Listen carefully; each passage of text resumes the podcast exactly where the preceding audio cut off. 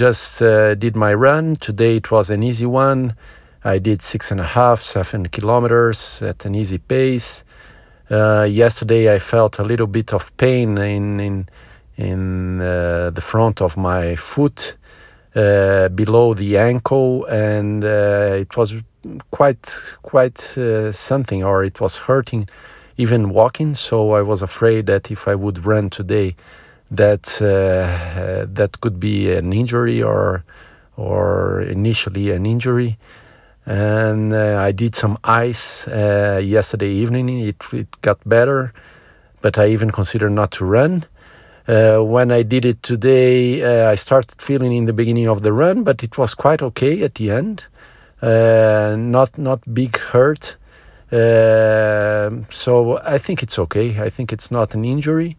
It was nice to do a run at an easy pace without pushing hard, just going for it uh, overall, very good feeling.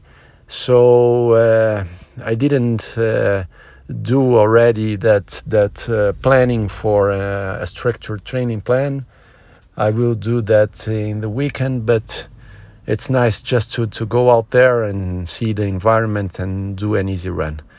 So tomorrow I do my bike. I think uh, I have to follow up my, my foot, but in principle it seems it's okay just to be uh, cautious on, on not pushing too hard, do my runnings on the weekend, and yeah, let's go for it.